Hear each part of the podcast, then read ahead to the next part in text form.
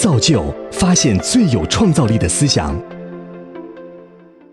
嗯，我是邢云丽医生。在大家的印象里，医生是怎么样的呢？影视剧里这些帅气、果断的霍思淼、刘岑熙，或者是医学生必败的美剧《实习医生格雷》里面这些帅气、个性十足的外科医生，还有古代的神医喜来乐。现实当中，我们可以看到这样的医生：手术做累了，直接躺在手术室地上睡着了；还有生病了，边输液边工作；还有更牛的，自己给自己做手术的苏联医生。这张照片是美国四月三号《纽约客》杂志的封面照，是法国著名的女插画家马里克的作品。照片上。在无影灯下，四个女外科医生温和镇定地看着患者，准备做手术。很多人看到了，没什么感觉。但是，一个美国的外科女医生皮塔看到了，却特别的兴奋，因为在美国，女外科医生只有百分之十九，玛丽卡却换了四个女外科医生，所以皮塔就做了一件特别酷炫的事情。他找来几个要好的女医生，拍了一张类似的照片，和这个插画放在一起，放在自己的推特上，起了个话题：“外科医生就长我这样”，并且号召其他的外科医生做一样的事情。于是，全球很多的外科医生、女外科医生都拍了一样的照片，就有了这么宏观的照片。中国的女外科医生更不容易。所以我们几个女外科医生也拍了一样子的照片，响应这个号召。我今天站在这里，大家看到我这个人，听到我说话的声音，还有语气，能感觉得出我是一个外科医生吗？是的，我是个外科医生。外科医生就长我这样。作为女性，其实很多时候可能也不能完全按照你自己设想的人生道路去走。二十多年前。我医学本科毕业，分到了一家市级三甲医院。后来为了进入更理想的专科工作，我就加入了考研大军。那一年我分数线过了，嗯，我坐了两天一夜的火车到上海准备参加面试。可是我报考的那个导师根本连面试的机会都没给我。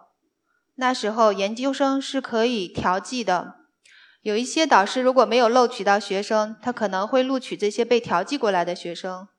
那我想等等吧，因为毕竟坐了四十多个小时的火车。可是那是个四月底，上海阴冷潮湿，我是个北方人，有点不适应。在这个狭小的宿舍里，六个人一间，我觉得很煎熬。我有点想象不出，如果继续在这个宿舍里这样待三年，而且。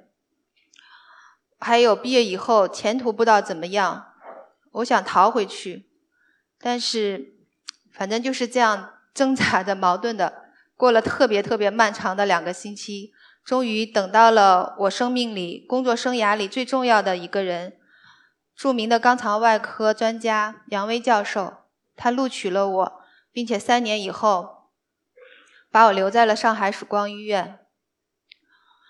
很多时候。我是一个被命运、被性格推着走的人，但是渐渐的，我也是用自己的方式，在这个行业里做成了患者喜欢的医生。工作中会有很多很多的患者故事，有轰轰烈烈的，但更多是平平淡淡的。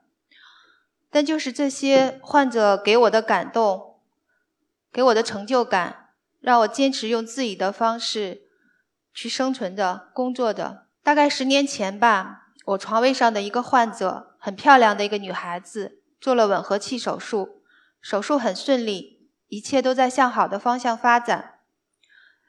可是术后第七天，她突然上卫生间排出了很多血。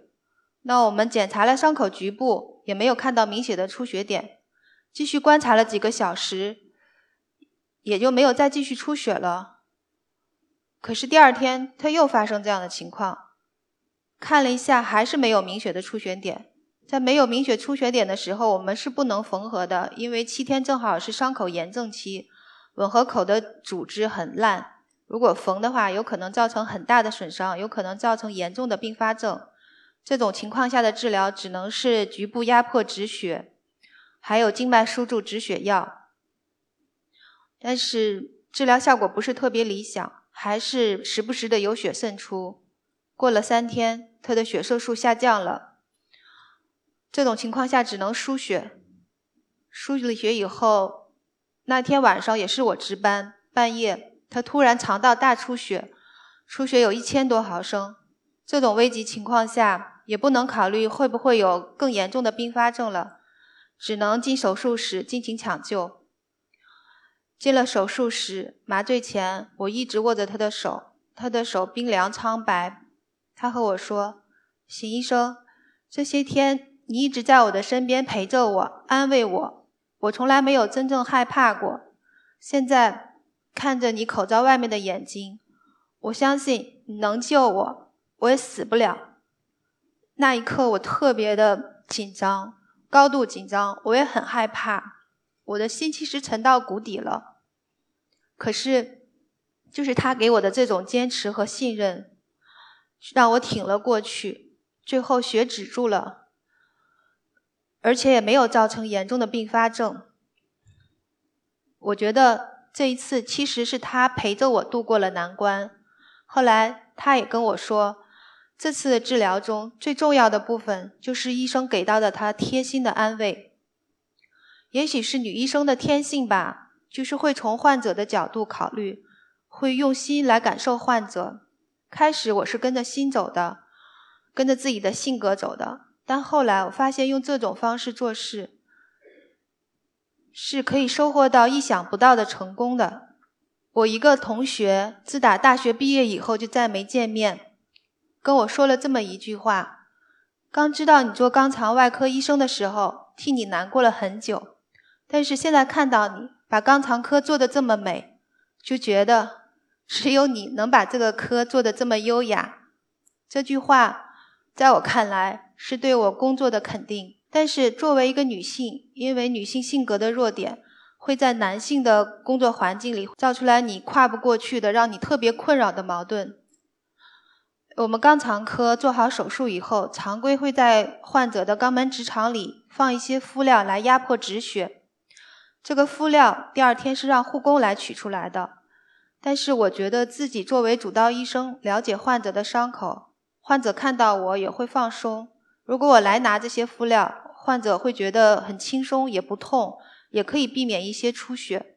所以我只要有时间，我就会去帮患者拿这些敷料。但是我没想到会惹出来很多麻烦。有一天早上，一个男医生怒气冲冲地冲到办公室，冲着我吼：“这个本来应该是护工做的，你干嘛要去做？你做了就显得你好，我们都不好了。你这样做什么意思？”我被他骂的晕了。后来才知道，原来是他自己床位上的一个患者让他拿敷料，他不肯，那患者就埋怨他，还把他投诉了，所以他一股脑的就把怨气发到我身上。其实这件事让我委屈了很久，我觉得我就是跟着自己的心走的，就是想着患者的感觉走的，真的没想太多，但是这样子也是忍出了很多的麻烦，造成了一些矛盾。我改变不了自己的性格，我也就只能等待命运再给我的选择。张强医生是中国首家医生集团的创始人，他说过一句话：“如果有本书你很想读，但是还没有写出来，那你可以自己来写它。”张强医生想改变中国的医疗现状，想做人人都享有的优质医疗，这愿景跟我做医生的方式是一样的。所以，在张强医生的选择下，这一次我又任性的跟着心走了，我又格式化了我的人生。这一次是对我人生很猛烈的一个改变。